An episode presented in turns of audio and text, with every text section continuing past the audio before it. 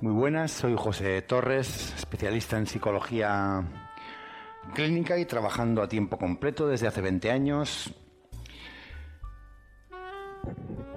Como todos los jueves a última hora, aunque publicaremos el lunes, vamos a colgar el podcast, vamos a comenzar a realizar el, el podcast semanal con las, la locución semanal Terminamos la semana anterior con la con el primer bloque de estos cuadernos de Inlógica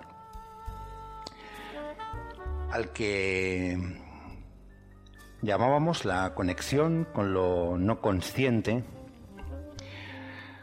La conexión con lo no consciente sencillamente es la es, es apercibir existen, existen, están ahí mecanismos automáticos, patrones de comportamiento que desde muy temprana edad se asientan en, en nuestra personalidad y continúan en nuestra vida adulta y que nos cuesta mucho cambiar y mediatizan, mucho eh, sucesos que nos que nos ocurren en la, en la vida. Nuestro destino, podríamos llamarle. Pues sí, podríamos llamarle nuestro destino, puesto que si estamos predispuestos a comportarnos de un modo determinado, tampoco sería extraño que nos sucediesen una determinada serie de cosas. Bueno, todo ese bloque es la conexión con lo no consciente del que hemos hablado anteriormente. Ese algo que está ahí, que quisiéramos cambiar, no podemos, nos resulta muy complicado y que tiene mucho que ver con eh, la supervivencia afectiva. Ahora vamos a comenzar a abrir bloque, el bloque de la conexión con lo corporal.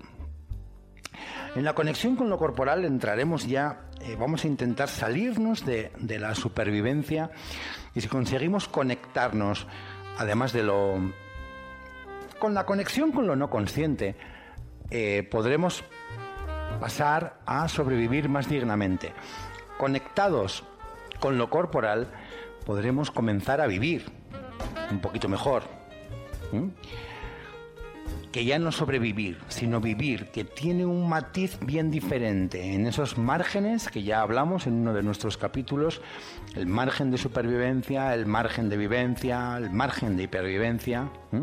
Y después del capítulo de la conexión con lo corporal, hablaremos del capítulo de la conexión con lo espiritual, donde ya entraríamos en un plano de hipervivencia o estar viviendo de un modo bastante pleno, aprovechando esta oportunidad que nos ha brindado el, el caos de experimentar este tipo de existencia que, que nos ha tocado vivir y que no hemos elegido. Pero bueno, ya que estamos aquí, si podemos hacerlo lo mejor eh, posible o disfrutar lo más que se pueda, que no va a implicar que no vayamos a sufrir, eso es inevitable. Pero bueno, si nos salen las cuentas, pues tanto mejor. Y si finalmente conseguimos dar algún tipo de sentido a nuestras existencias, pues tanto mejor también. La conexión con lo corporal, la conexión con lo corporal. Les va a gustar, les va a gustar este, este enfoque. Bien, primero vamos a hacer una, una breve introducción porque este es el, el segundo eje más importante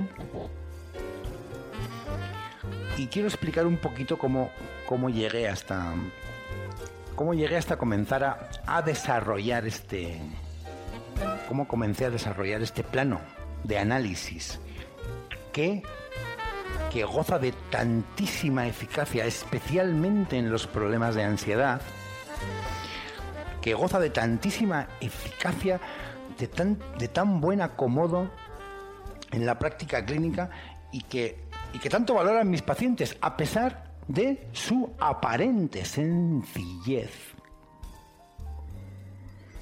esta es un plano de análisis muy, muy valorado para, ya diríamos, eh, no sobrevivir con, con más dignidad, sino, sino ya directamente comenzar a, a cuando menos tener eh, una mayor sensación de que no estoy sobreviviendo, sino que estoy viviendo.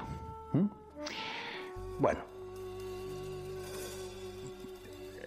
he, trabajado durante los últimos 18 años viendo una media de, alrededor entre 36 y, y 48 pacientes semanales, alguna vez tal vez 50, pero generalmente nunca menos de nunca menos de 32, nunca más de 50, procurando ahora que ya ahora que ya tengo 46 años procurando no hacer más de 36 sesiones actualmente.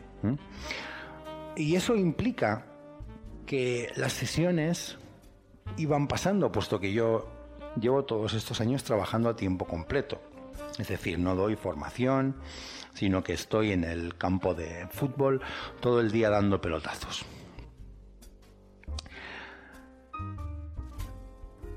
son muchas horas, porque finalmente, pues yo no lo sé, pero creo que un día calculé que, he pasado en este despacho, desde donde hago mis locuciones, alrededor de unas 25.000 horas actualmente. Y para cuando me jubile, si es que me jubilo algún día, que no tengo intención, pues ¿Te está gustando este episodio? Hazte fan desde el botón apoyar del podcast de Nivos.